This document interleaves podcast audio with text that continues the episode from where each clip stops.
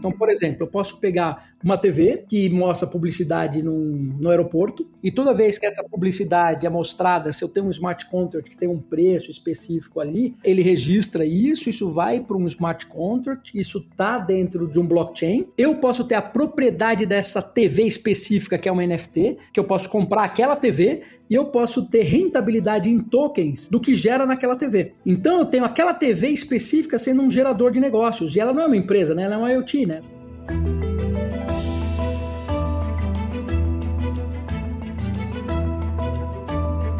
Olá, mentes inquietas e curiosas do século XXI. Este é o The Shift, o seu podcast sobre inovação disruptiva. Eu sou a Cristina Deluca e eu sou a Silvia Bassi e a gente está aqui para falar sobre disrupção, porque, como a gente sempre diz, a ruptura é a única constante do século XXI e precisa ser diariamente visitada. E aí, hoje, quem vai dar o tom da conversa é Cristina Deluca. que temos para hoje, Cristina Deluca? Ah, hoje nós vamos falar de Open Revolution, uma revolução silenciosa e iminente que já está em curso, baseada no compartilhamento de dados. Bancos, financeiras, seguradoras, instituições de saúde estão entre os primeiros segmentos econômicos aí a experimentarem a possibilidade de criação de uma série de serviços descentralizados e personalizados inimagináveis antes. A onda aberta do Open Banking, do Open Finance, do Open Health já começa a inundar também o mercado brasileiro, preconizando aí o início do que virá a ser aquela tal da Web 3. Então, esqueça tudo que você acha que sabe sobre a era digital. A gente está falando de olhar privacidade, vigilância, inteligência artificial e blockchain sobre a ótica da propriedade, porque na era digital, quem detém a informação controla o futuro, como a gente já falou aqui várias vezes. Também estamos falando de encontrar formas reguladas de tornar a informação aberta, compartilhável por quem tem o direito de compartilhar. E para conversar com a gente sobre essa revolução aberta, a gente está recebendo aqui hoje o Guga Stocco. Ele já se descreve como um cara que respira inovação e tecnologia. Foi um dos cofundadores do primeiro banco digital do Brasil, o Banco Original. É, hoje é membro de conselhos de administração de várias grandes empresas, incluindo a TOTUS, o próprio Banco Original, é, conselhos consultivos da B3, do Carrefour, enfim. Guga, seja muito bem-vindo e acho que a conversa aqui hoje vai ser muito bacana. Eu queria que primeiro você se apresentasse com as suas próprias palavras. Ah, obrigado. Bom, primeiro é um prazer muito grande estar aqui, poder dividir é, com vocês aí vários assuntos interessantes e com a audiência também, né? Porque eu acho que a gente está num momento de grande inovação, de escultura, né, principalmente depois aí do Covid, eu acho que pode ser um papo bem interessante. É, na verdade, assim, é, eu falo que eu gosto de dizer que eu vivo inovação porque eu gosto muito de tecnologia, mudanças, estou no mundo de internet há muito tempo, até com o Fábio lá atrás, né, quando ele começou lá o BOL, imagina, né, ninguém nem sabia o que era buscador, né, ele já estava aí criando um buscador, né, nessa história toda. Eu tive até a oportunidade depois disso né, fazer uma empresa que explorava né, nas buscas né, o, é, a publicidade, né, a gente fazia um leilão das palavras-chave naquela época, que era uma empresa que chamava Te Respondo, que a gente vendeu para o Yahoo. Então eu estou na internet há muito tempo né, também, e desde nunca parei. Né, desde então, então foi Lacual lá atrás, depois fui para a VeriSign, né, que depois te respondo, que foi vendida para o Yahoo, aí Microsoft, onde fui fazer a mesma coisa na Microsoft, depois Buscapé, depois de abrir o fundo né, de Venture Capital junto com o Borges, um dos fundadores né, do Buscapé, a gente teve três unicórnios nesse primeiro fundo, né, é, foi junto com o Borges, com o Case Coolen, né, que é o fundador da Booking.com, com o Marcelo Gonçalves, e a gente teve lá o Hotmart, a Gimpass, né, a Log, é, e desde então venho mantendo tanto essa parte né, tá, de investimentos, no meio desse tempo, né, sair do fundo para ajudar a fundar, fundar não, né, para participar da construção do banco original. Então, assim, sempre foi muito louca a vida nesse sentido. E hoje, né, além de ter essa parte de investimentos, tem os conselhos, né? Então, estou no conselho de administração da TOTUS, continuo no conselho de administração do banco original, né, da, da 20 Partners, que é um private equity, e na Falcone Consultoria, além de estar em comitês de inovação hoje da DASA, né, da, da Fairfax, né, e uma série de outras empresas. Né? Então, sempre mantendo é, os dois chapéus e sempre falando em inovação, em coisas novas. Bacana. E da onde veio a ideia de criar o documentário Open Revolution? É, e na verdade a gente está criando o Open Revolution vai ser uma série de documentários, tá? Então ah. a gente falou, poxa, como que a gente explica para as pessoas de uma forma mais interessante essas revoluções que estão acontecendo? Uh, então a gente falou, poxa, eu tenho aqui uma plataforma de educação que chama FPS, onde tem os uhum. cursos online, e a gente falou, poxa, como que a gente torna isso mais lúdico, mais gostoso, mais legal, tá? E aí a gente falou, pô, vamos começar a pensar em formatos. E aí a gente falou, pô, se a gente fizer um documentário, cara, para ir para Amazon Prime ou para Netflix, né? E esse documentário, quando a gente filma ele, a gente pode construir também os cursos em cima do documentário, faz uma série, as pessoas vão ver isso de uma forma muito mais atrativa, né? Do que simplesmente vem aqui e assiste um curso online. Porque aí eu consigo trazer pessoas muito boas, né, para participar. Em outras palavras, vão trazer os melhores. Então, uhum. dentro do Open Revolution, o primeiro documentário, que é esse que está saindo agora, é o Open Finance. Né? Então, a gente trouxe aí né, o pessoal do Banco Central, que ajudou a construir o PIX, né, os principais bancos do Brasil, fora do Brasil também, Chris Skinner, né, trouxemos alguns bancos de fora, empresas que estão construindo o Open Finance. Então, como primeiro documentário. Depois, dentro da série do Open Revolution, a gente vai falar depois sobre blockchain, depois a gente vai falar inteligência artificial, né, nanotecnologia, a gente vai seguir com uma série de documentários é, dentro da, da série Open Revolution. E esse primeiro é o Open Finance, né? É, porque a, a Revolução Aberta pega outras coisas também, tem uma é, é, um dos conceitos que eu já vi você falar bastante também, que é o Open Health, né? Você se concentrou Exatamente. muito durante um tempinho em Health, né? É, porque eu acho que o, conceito Open, ele muda muita coisa, né? Então, é, é natural. O Open Health, por exemplo, vai ser muito, vai ser grande e, e os conceitos são parecidos. Então, como que a gente explica isso? Vai para as empresas, para as pessoas, né? De uma forma muito mais interessante. Uh, então, a gente adota o conceito de lifelong learning. Então, como que eu vou aprender? Pô, o lifelong learning você, não dá para ir para faculdade, né, toda vez, todo dia. Então, pô, sentado no teu sofá, você vai lá, assiste o documentário, entende. Pô, quer se aprofundar mais? Vai para a plataforma, pode fazer uns cursos. Quer se aprofundar mais? Vai ter sempre mais coisas para você ir caminhando. Então, esse é o objetivo. Então, a gente pega, imagina, Open Finance, gigantesco né? A parte de blockchain, uhum. descentralização extremamente open. O Open Health uhum. vai abrir um universo, mas muito grande, porque a gente vai conseguir que a ciência entre também na medicina e a gente possa ter os protocolos comunicando. Então, imagina que você tendo acesso a suas informações e podendo dividir as informações, o quão rápido que isso não pode crescer mas também vai para um Open Energy, a própria inteligência artificial, né? Quando a gente vai falar de inteligência artificial, tem um Open AI, porque se eu tenho empresas que consolidam isso, essas empresas acabam adquirindo um poder muito grande. Tá? Uhum. Então eu preciso ter a descentralização também né, desse, dessas tecnologias. Então a ideia é que a gente vai explicando isso em vários setores da economia. Muito legal. E aí, em algum momento, você vai cair, falando em descentralização, em algum momento você vai ter que cair na Web3, né? É, que é, na verdade a Web3 vai ser o próximo documentário, ah, né, que a gente já está ah, estruturando.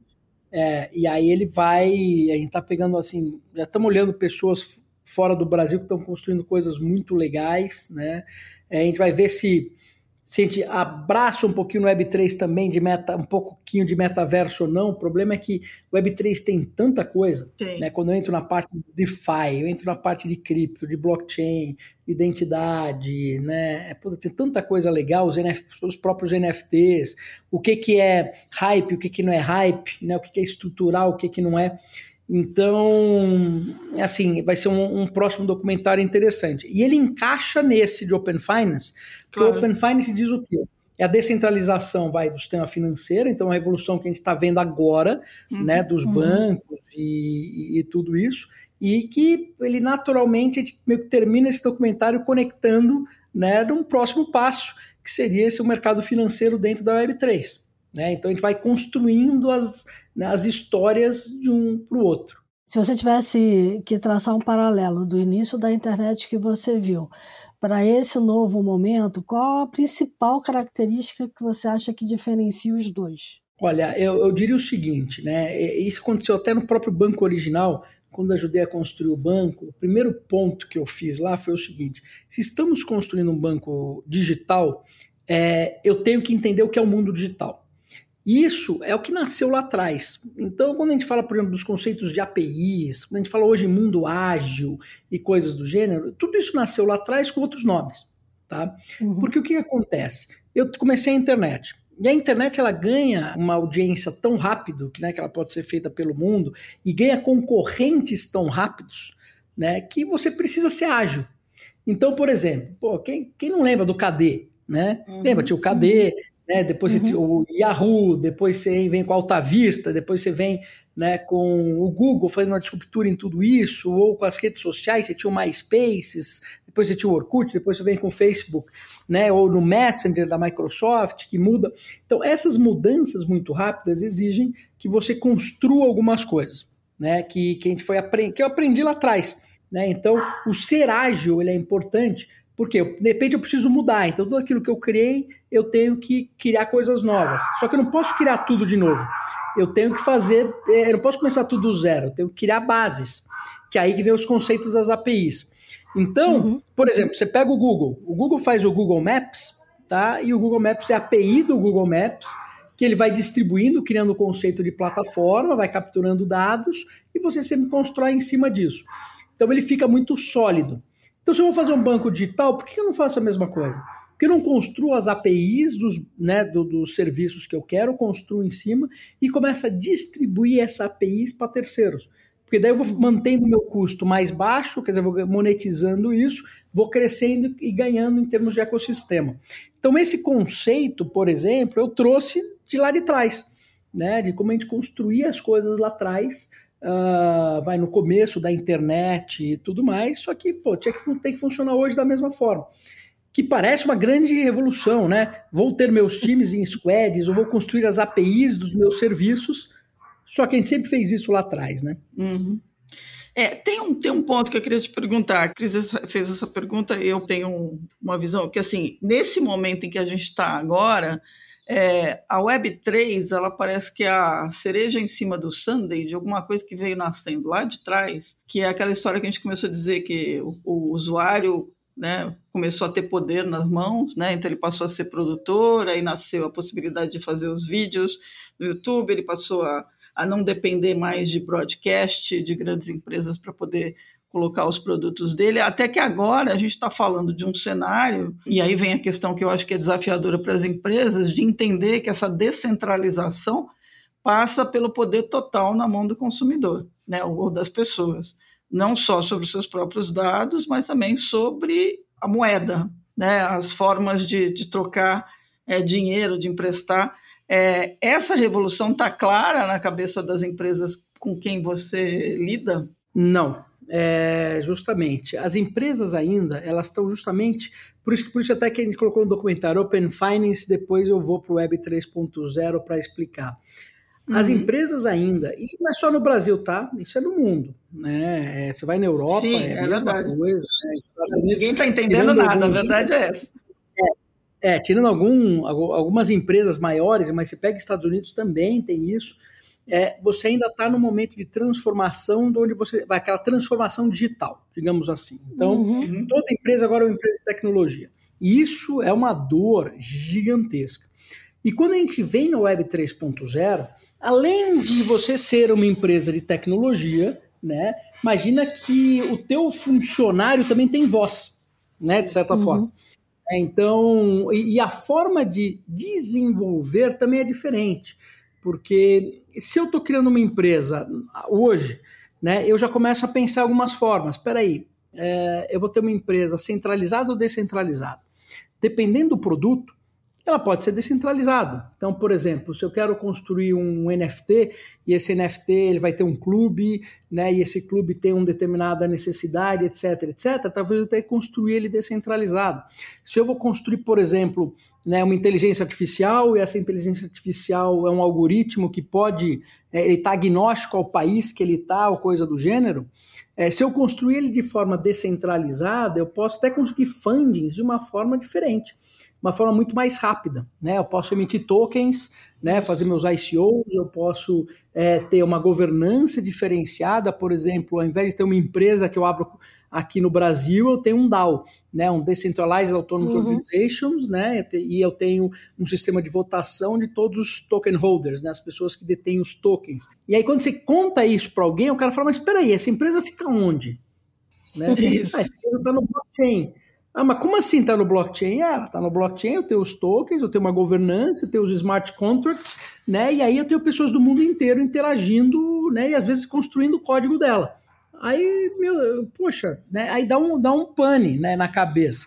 Aí você consegue imaginar a questão do open source, né? Que você tinha com Linux. Ele fala, tá, eu tinha uhum. lá o open source para as comunidades, eu falo, é, só que agora eu tenho uma governança descentralizada que eu posso ainda, inclusive, captar dinheiro emitindo esses tokens. E aí, aí você dá um nó generalizado em 99,9% né, das empresas. Né? E natural, né? Porque também, é, em algum momento, vai, você tem que emitir uma nota fiscal né, é, de algum serviço, em algum ponto. E cada país tem uma regra específica.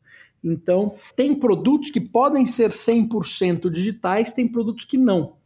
Então, aí a gente está vivendo um mundo também agora que está começando a ser um pouco mais híbrido, né? Em outras palavras, como que eu conecto a Web 3.0 também com o mundo que existe? E como que eu faço com que isso possa ter uma interface com o mundo todo? Então, tem questões acontecendo nesse sentido. É um mundo novo, é mas assim. É. é um mundo de oportunidades, né? É, eu vi outro dia uma, uma imobiliária vendendo é, um empreendimento imobiliário físico, mas que tem o correlato dele, né, vai o gêmeo digital dele no metaverso, né? E aí a pessoa fez a seguinte pergunta: mas se eu quiser manter o físico e vender o do metaverso?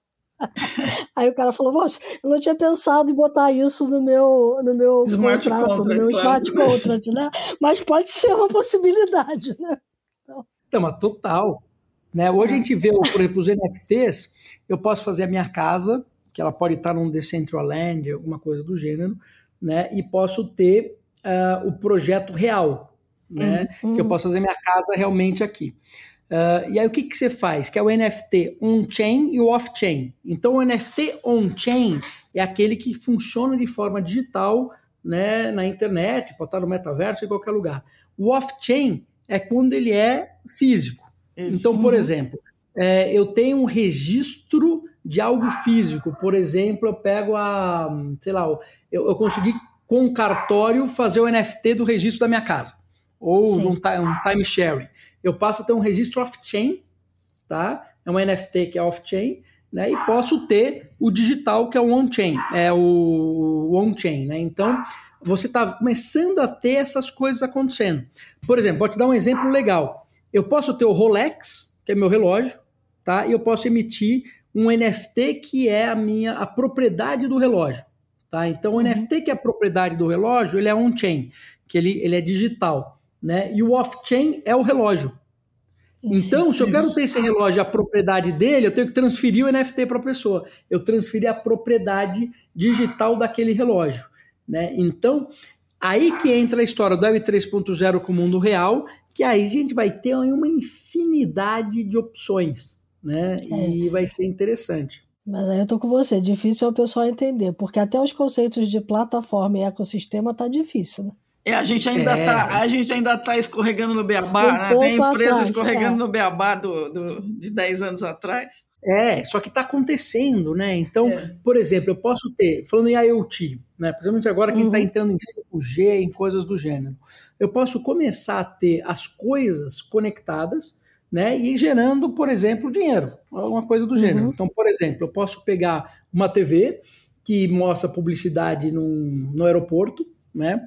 E toda uhum. vez que essa publicidade é mostrada, se eu tenho um smart contract que tem um preço específico ali, né? É, ele registra isso, isso vai para um smart contract, isso está dentro de um, de um blockchain.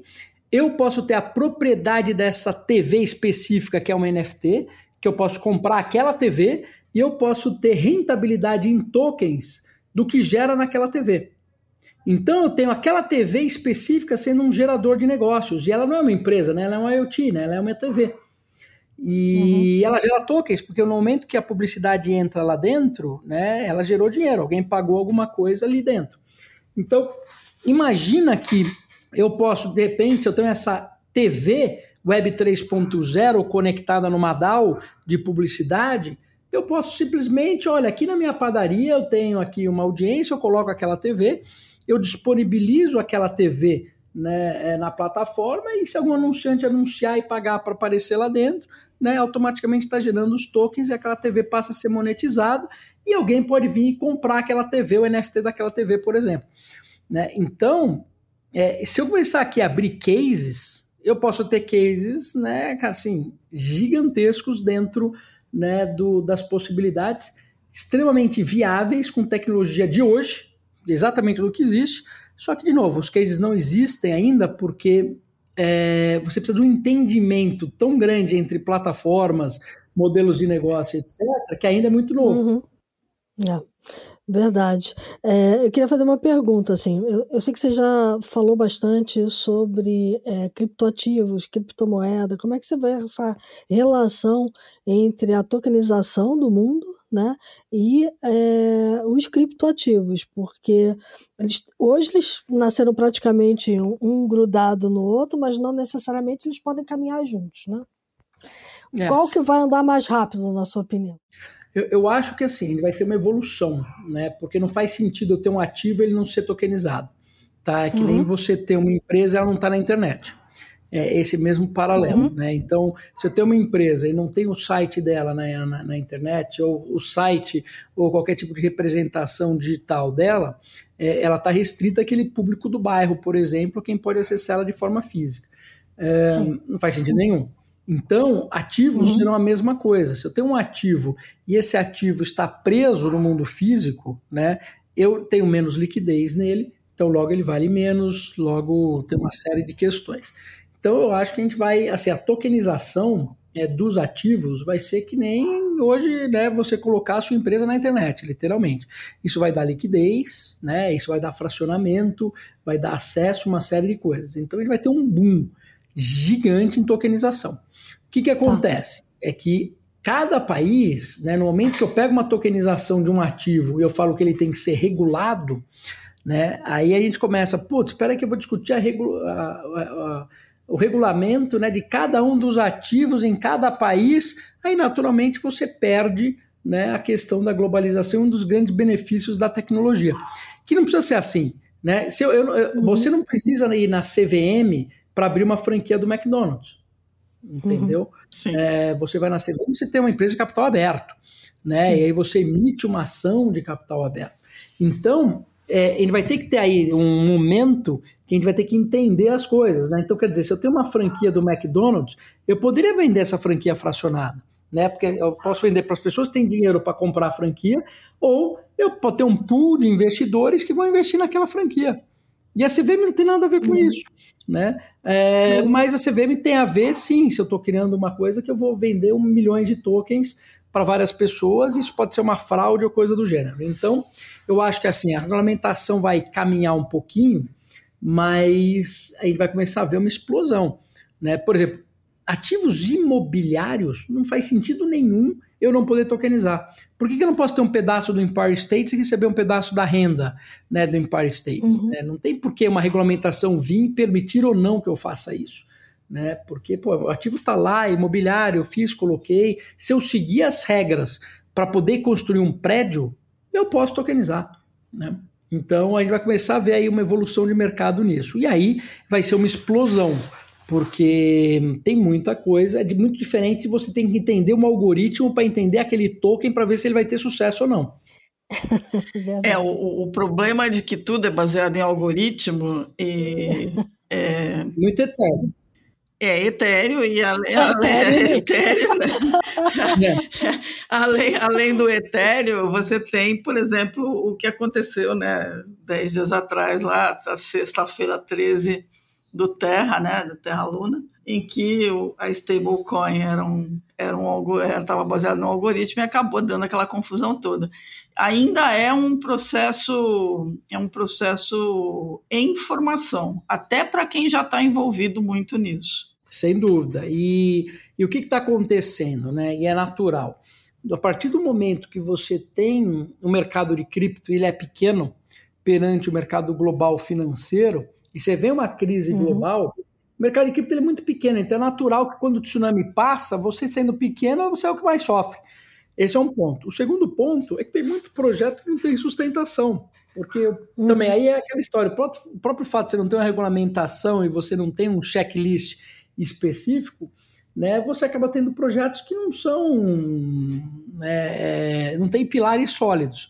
Então, quando você tem uma crise chacoalha, ele cai e cai bonito. Então ele tem um, um tempo de maturação de mercado ainda, tá? que tem que passar até isso começar a ganhar um, um, uma maturidade suficiente para que você possa, por exemplo, emitir um token. Porque hoje eu emito um token aqui agora. Né? Certo. Então, é, ok, a gente tem que diferenciar o que é tecnologia, o que é investimento, e hoje a coisa está meio que misturada. Né? O Dogecoin isso. é um bom exemplo disso. É né? um meme é que, que foi, cara. É, e, e, todo mundo sabe que é, e todo mundo compra sabendo que é, e é óbvio que quando ele cai, você não pode chorar, pô. É, verdade. É, tem uma. Agora, voltando, voltando um pouquinho no teu no documentário, é, você está tocando nesse cenário, começou por Open, open Finance, né? Open Banking. É, uhum. e, e, tem um, uma mudança muito grande de quando você come, vocês começaram a fazer o original lá atrás para agora, né? É, na verdade, não muito, porque a gente fez o Open Finance para bancos né, e Open Finance em geral. Então, o que, que é isso? É, pensa o seguinte: você tem um banco, você tem uma conta num banco, aí você quer ter, por exemplo, na tua conta do teu banco, ter todas as contas do outro banco nesse banco, poder isso. ver as contas uhum. nesse banco. Isso. Você pode fazer isso? Não podia. Você ia poder transferir tua conta de um banco para o outro né, facilmente. Você também não podia. Né? Uhum. A própria questão do Pix, né? Quer dizer, eu consegui pô, fazer uma transferência de uma pessoa para outra né, de forma oficial sem custar nada. Então a gente mostra um pouco essa revolução, que é a revolução que a gente está vivendo, que é uma revolução que impacta diretamente bancos, impacta fintechs, né, impacta empresas de seguro, impacta empresas de câmbio, impacta as empresas financeiras de uma maneira geral, que é o mercado bilionário. Uhum. Tá? E tenta direcionar o que, que essas empresas têm que fazer. Né? Porque o Web 3.0 ainda está longe de uma empresa financeira atingir. Então você fala, ah, eu tenho o meu banco, meu banco Itaú agora vai ser o Web 3.0. Cara, tem um universo ainda para acontecer. Uhum. Ou meu banco digital o Bank vai ser o Web 3.0, também tem um universo. Tá? Até porque os bancos são regulados. Né? Uhum. Então, o que a gente mexe primeiro é a introdução de um Open Revolution para o mercado financeiro agora, e aí mostrando os benefícios de um PIX, né, como ele funciona, os benefícios né, de dados, etc., mostrando foundation, né, uma base para tudo isso.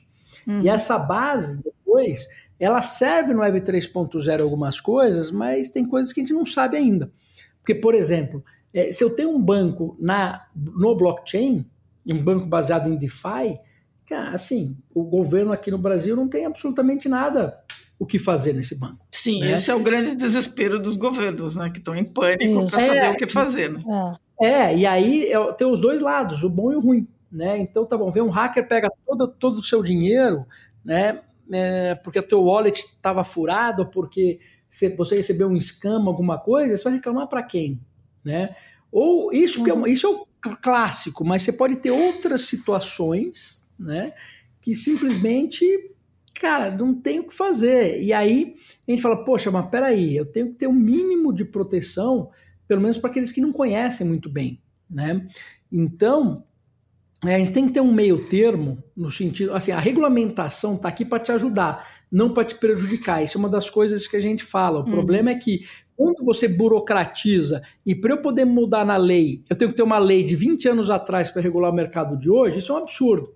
Isso. Entendeu? Agora, eu preciso ter uma regulamentação que acompanhe a tecnologia para permitir, entendeu, que a gente evolua no mesmo tempo com a segurança né, é, que exista. E eu preciso setar o que é, o que é, por exemplo, privacidade e o que, que não é. Né? Então, o que, que cada um pode ou não fazer com os dados, ou como eu posso proteger meus dados, o que, que é minha identidade, né? o que não é, uhum. é, o que está e o que não está dentro da minha identidade. E se alguém não respeita a minha identidade, se eu estou hoje num blockchain puro, não tem muito o que fazer, né? A não ser que tenha, a não ser que você tenha hoje uma comunidade muito, muito sofisticada para resolver isso, que eu acho que um dia a gente pode chegar mas por enquanto não tem. Então, putz, o cara pegou meu dado, divulgou ele, puta, minha filha foi sequestrada por causa disso, e agora? Né? Para quem eu recorro? Então, existe um meio termo aí que precisa ser trabalhado, que não é simples. Né? Por exemplo, se o real fica digital 100%, como se fosse uma cripto, né? aí sei lá, vem uhum. o presidente, fala alguma coisa, de repente o real cai 10%. Cara, quebra, um monte de gente quebra se isso acontecer. Né? Então, que, como funciona hoje? Ah, o Banco Central vai lá, emite dólar, compra dólar, mantém uma, uma certa uh, controle, por exemplo, no câmbio, uhum. né? porque uhum. senão você quebra. Né? A empresa pode quebrar, as pessoas podem quebrar. É, se tiver na cripto 100%, como é que você faz isso? Porque um rumor pode fazer com que simplesmente todo mundo mude, que nem está acontecendo agora. É, e aí? Né? E o Brasil é uma economia pequena perante o mundo. Então, temos muita coisa ainda né, que aprender, e aí eu acho que vai ser uma migração do Open Finance para o Web 3.0, a gente tem que ter os dois. E aí a gente vai ter que criar esse bridge né, para que isso possa acontecer, para que a gente possa ter um mínimo de proteção né, da, das pessoas. Mas para isso a gente, a gente precisa primeiro que o Open Finance de fato pegue, né? Porque Exato. a gente criou o Open Banking, a gente é, tá aí, todos os bancos têm lá no seu menuzinho lá os bancos, a, a, a opção Open Banking, mas ninguém até agora está oferecendo muito serviço ali personalizado, né? Eles isso. continuam trabalhando ainda na segmentação é, tradicional, demográfica, quer dizer, a gente primeiro precisa fazer serviço que de fato beba dessa questão toda de Open Finance e Open Bank que você está falando. Né? Exato. Aí tem outro ponto, que é o Bank as a Service, né? Uhum, uhum. Porque hoje, o que, que os bancos fizeram? Ah, o Banco Central pressionou e saiu todo mundo correndo para atender a legislação, né? Isso. É, não uhum. para criar produtos. Então, Isso. quer dizer, mas e, e, outra, e sem querer fazer, né? Os grandes bancos não têm interesse nenhum em entrar no Open Bank, porque eu gero competitividade. Se eu gero competitividade, hum. eu tenho que baixar o preço. Se eu tenho que baixar o preço, eu diminuo o meu lucro no momento que eu sou um mercado praticamente fechado. Então, não, não existe interesse de grandes bancos em aderir ao mercado aberto. Tá? É, e aí, obviamente, que eles fazem costas quentes perante o que pode ser feito. Então, o que, que, acontece? A gente tem que ter um, vai ter um período de vai ter que ter bancos digitais ou incumbentes que vão ter que criar as soluções e em cima uhum. dessa criação começar a pressionar e falar, opa, agora eu tenho que fazer, senão eu fico para trás, né? Então, uhum. esse período, né, vai ter que ocorrer, né, para que ele fale, bom, agora eu vou criar alguma coisa, porque se um banco grande cria uma inovação rápido, ele abre caminho é, é, para uma disruptura dele mesmo. E, na verdade, eu não concordo, tá? Eu acho que se eu tivesse na frente de um banco grande, eu faria muito o contrário. Eu entrava falando, olha, agora ou a gente domina inovação ou a gente fica para trás. Não adianta você tapar o sol com a peneira e achar que, peneira. cara, vou, segurar, é, vou garantir aqui três anos de lucratividade, entendeu? Enquanto eu consigo e, e depois lá do quarto ano, seja o que Deus quiser. Não, né? Eu acho que tem que usar essa lucratividade para construir o futuro.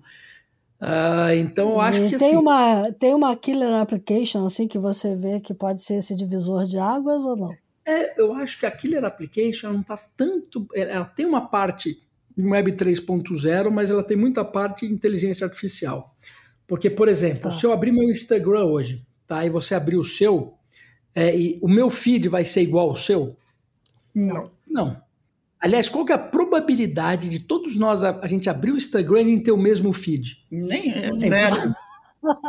Pois é. Por que, que a gente abre o banco, a gente abre o Bradesco, todo mundo aqui, um é igual do outro? É, tá Se as nossas necessidades são diferentes, nossos dados são diferentes, é tudo diferente. Então, a primeira grande ruptura vai ser quando eu abrir meu aplicativo do banco, ele vai falar: tá aqui as contas que você tem que pagar, inclusive já paguei elas para você, né? Tô, tô, na dúvida dessa e dessa. Se você pôr o feed de novo, ele vai falando: olha, se almoça toda quarta-feira nesse restaurante, já fiz a reserva, se você usar o cartão, você tem 10% de desconto. Puxei o feed, olha, identifiquei esse investimento para você, que é um IPO, fiz a pré-reserva, se você quiser, você vem aqui. E aí ele vai direcionando o meu consumo baseado no meu conhecimento, que vai ser completamente diferente de todo mundo aqui. É. Esse banco leva tudo. É, essa, eu concordo. Essa é a grande sacada. Mas é a hora que você entende que a experiência do consumidor pode ser profundamente amplificada se você se apossar dessas é, tecnologias. Isso é, eu concordo com você. Exatamente. E aí, é, e, por incrível que pareça, isso tudo não tem nada a ver com a Web 3.0. Não, não nada. tem absolutamente nada. nada. E nem isso. É por isso que a gente fica falando que nem as pessoas não estão fazendo nem o óbvio, o arroz com feijão é. que está ali na porta. Né? E aí o Instagram tem há quanto tempo, gente? É. Né? Então, quando eu falo de uma empresa digital financeira, o banco está muito atrás. Então, o Open Banking é um início de tudo isso, para que a gente comece a ter Bank as a Service, para que a gente comece a trabalhar dados, né?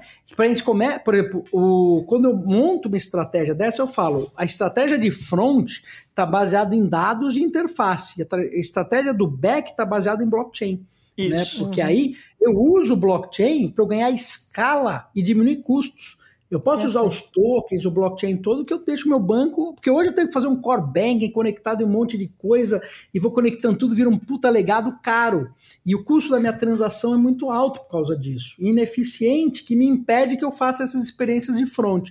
Agora, se eu faço tudo isso no blockchain de back-office, isso permite que eu faça um front baseado em dados completamente diferente.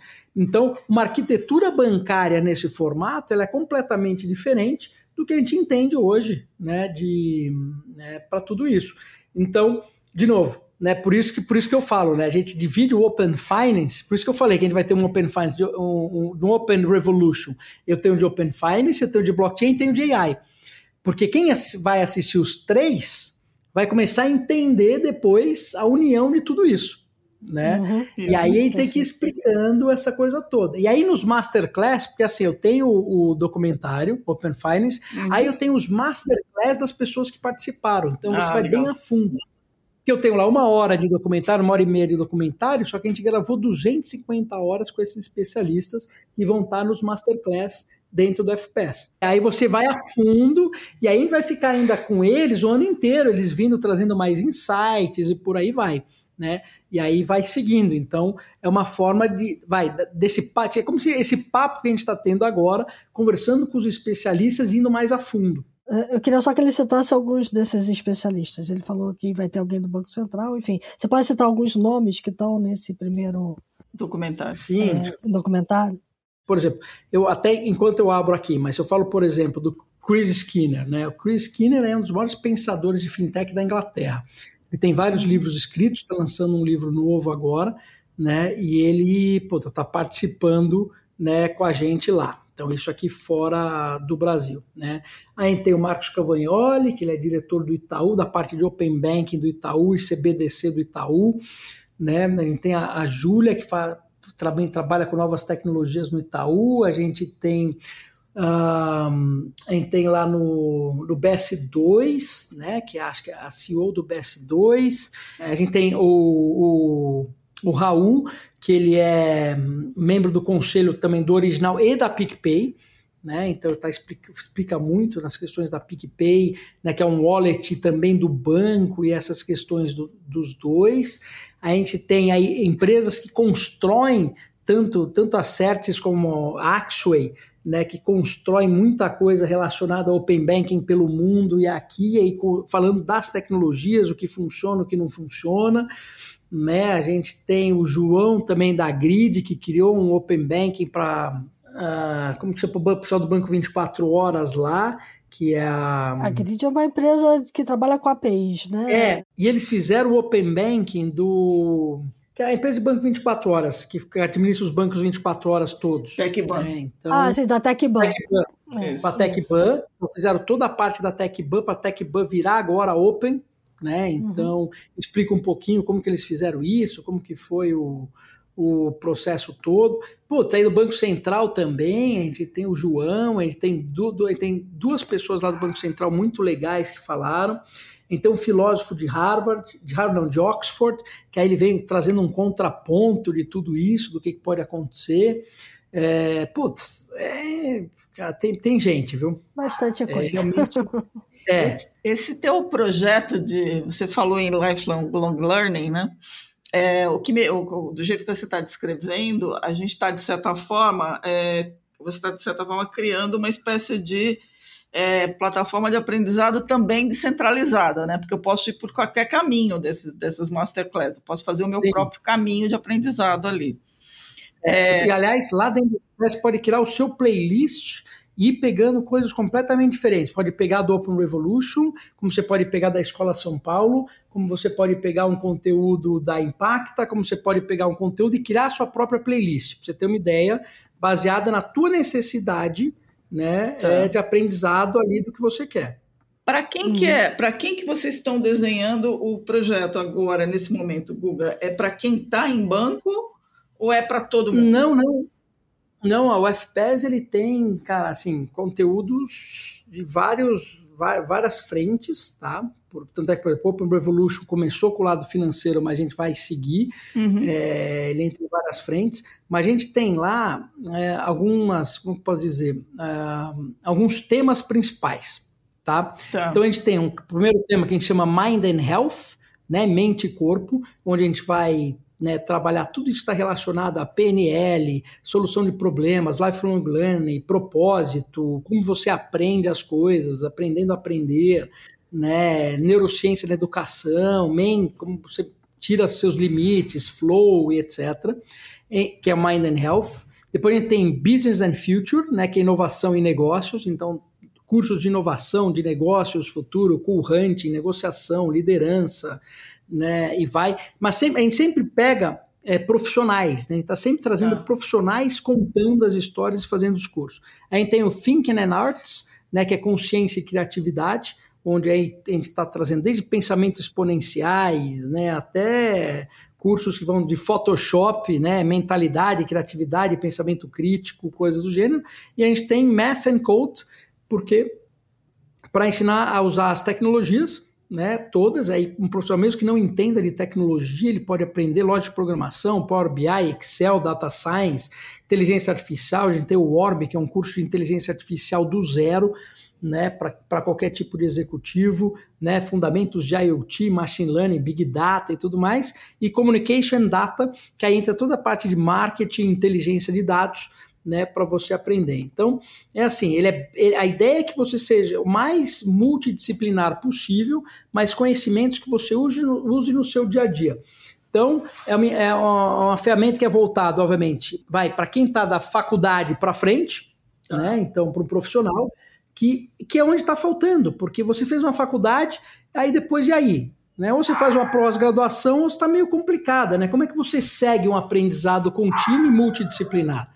E aí a gente faz os documentários e tudo que vai seguindo isso para a gente ter formatos diferentes né, de aprendizado que foge do, do normal. Então esse, essa que é a ideia. Por isso que a gente vai. Esses documentários, por exemplo, tem um documentário que a gente vai fazer de ESG, por exemplo. Claro, Ah, né? Isso é importante. Todo esse fenômeno de ESG e tudo mais.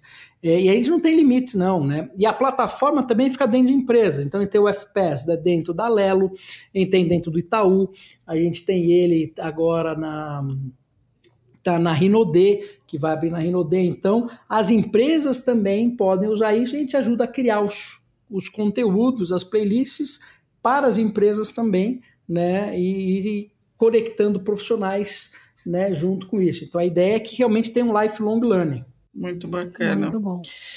Muito bom, a gente está avançando aqui. Eu queria fazer uma, uma- Não sei se a Cris tem mais perguntas, mas eu queria fazer uma última Não. pergunta aqui.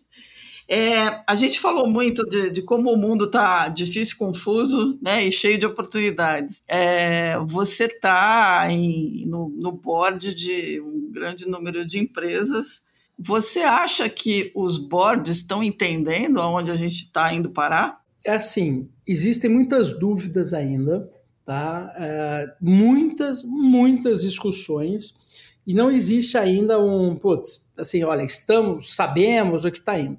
Tem algumas empresas que estão mais avançadas, sim, uhum. tá? Já sabe, já está estruturando, já sabe, tanto é que, meu, é, o próprio fato de eu estar tá em muito desses boards é porque pô, eu trabalho inovação, eu trabalho tecnologia, claro. eu provoco. Tá? Então, o meu, o meu papel é justamente esse. Então, eu já estou em empresas que estão preocupadas e estão olhando essa transformação.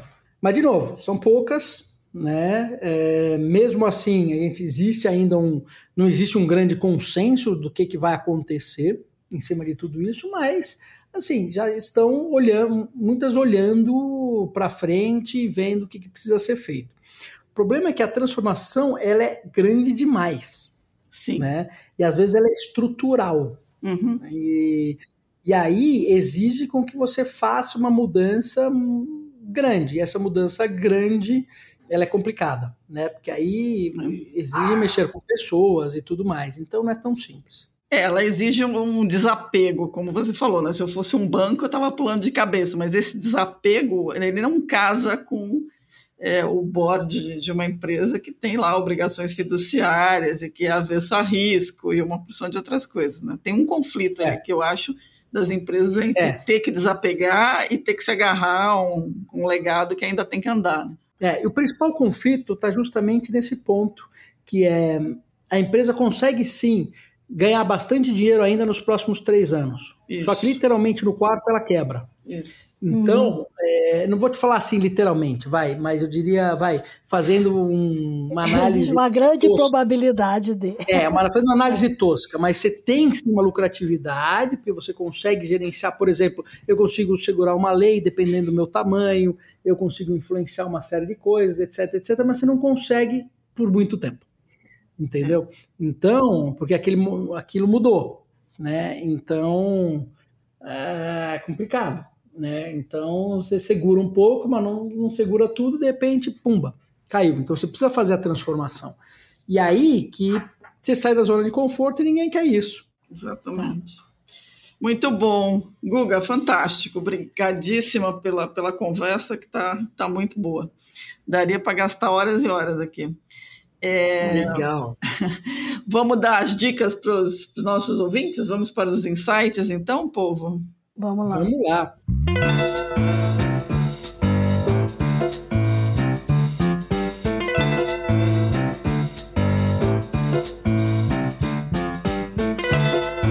Bom, obviamente, né, que acho que tem um insight legal, né, que vocês assistindo o documentário que vai claro. para Amazon Prime vai ser muito legal, mas a dica que eu dou principal para todo mundo é o seguinte: entrar no mundo agora que quanto mais multidisciplinar a gente for, melhor tá? Então, a gente veio do, da Revolução Industrial, onde a gente tinha que ser super específico, né, em alguma coisa. Uhum. E agora, para que a gente possa resolver um problema, né, a gente tem que ser multidisciplinar, a gente precisa aprender outras coisas, né? Então, temos que abraçar o lifelong learning, né, de vez, né? Porque para resolver um problema complexo, a gente precisa, né, de soluções é, diferentes e aí a gente vai ter que aprender coisas diferentes. Aí a gente vai ter que começar a desaprender para reaprender. Então, esse processo de lifelong learning, de desaprender para aprender o novo, é a bola da vez. Então, essa é a grande dica que eu dou para todo mundo. Muito bom. Muito bom. Melhor dica. Muito bom. Então, eu vou dar uma dica aqui que eu ainda estou tentando entender, tá, pessoal? Mas vale a pena vocês verem. A gente falou muito de NFT, falou muito de universo completamente diferente eu recebi um, um, uma dica de um, de um professor da, da, do Imperial College que a gente entrevistou um tempo atrás, ele é um italiano, e ele me mandou esse final de semana um, um, um projeto que alguns italianos estão fazendo lá, chamado Lapilus, que é o seguinte, lapile é uma, é, são aquelas pedrinhas grandes e pequenas que são cuspidas pelo vulcão quando ele entra em erupção. Então uhum. ele cospe aquelas pedras, algumas são grandes, caem nas casas ou se espalham e a base dos vulcões é cheia dessas pedrinhas. Essas pedrinhas elas elas têm a, o DNA do vulcão com elas, né? E esse pessoal então criou um projeto de transformar esses lapiles em NFTs, mas mais do que isso, eles estão é, criaram uma, um processo físico de entender as vibrações de cada uma dessas pedrinhas e transformar essas, converter essas vibrações e esses dados, eles entender os dados, transformar os dados em vibração e a vibração ser aplicada a cada um dos NFTs digitais ali do, do, do, nossa, que legal. É, é, Isso deve ser é engraçado. muito genial, porque cada pedrinha daquelas tem um zumbido diferente, tem uma cor diferente. é. Então fica a dica para entender como as coisas podem ser muito poéticas, até eu diria, porque esse projeto é muito legal. Eles fizeram com o Monte Etna, com o vulcão, né? Porque são italianos, óbvio. E, e eles então têm o primeiro projeto lá. E, então fica a dica aqui, eu vou botar o, o link do, do site para todo mundo ver, mas é lapilus com dois L's, ponto .io. É, é uma experiência, eu sugiro vivenciar. Bacana. Bacanérrimo. Muito legal. E eu vou, vou pegar uma carona aí no Google. É, é, assistam, né? Os documentários, a trilogia aí que ele está falando, do Open Revolution. E é, se quiserem mergulhar, mergulhar, mergulhar antes de fazer as Open Classes todas que o Google está falando aqui, é, leiam The Open Revolution New Rules for a New World. É, então, assim, é um livro que a gente já falou aqui, Uhum. do Rufus Pollock, né? Mas eu acho que vale a pena bater nessa tecla de assim, vai lá, dá uma lida no livro, porque tudo que a gente conversou aqui tá ali explicadinho, tintim por tintim, e dá uma boa sustentação para depois ir assistir às Open Class. É isso Boa. aí. Show. Tá vendo? É, é, é multi, é omnicanal esse negócio aqui. De todos os lados. Muito bom.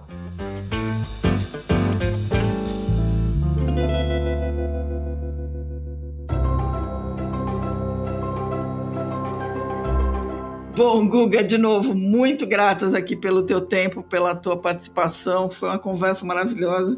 E a gente deseja todo sucesso aí pro, pro documentário, que certamente que estreia amanhã, né? Tem uma pré-estreia amanhã e já começa na Amazon Prime, é isso? É, ele vai ter uma estreia amanhã, depois a estreia na Amazon, a gente não sabe a data ainda, mas é logo logo. Ah, muito bom.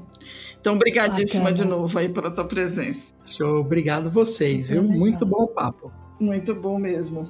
É, bom, para quem nos acompanhou, dicas, sugestões, críticas, elogios, é, news.theshift.info. Lembrando que a The Shift é, não é só podcast, a gente tem o site, a gente fala sobre essas coisas estranhas que estão acontecendo todos os dias e que a gente precisa aprender. www.theshift.info. Entrem lá, assinem a newsletter. Gostou do podcast? Dá like e se cadastra, porque aí você fica sabendo antes que o episódio foi pro ar. E é isso então, pessoal. Até a próxima. É isso aí, como a gente costuma dizer aqui, né? é, para mudar o mundo é preciso tomar boas decisões. Então, inspirem-se é, para tomar decisões melhores para as suas empresas, para as suas vidas, boas decisões na semana que entra, porque alguma delas pode mudar o mundo. É isso aí.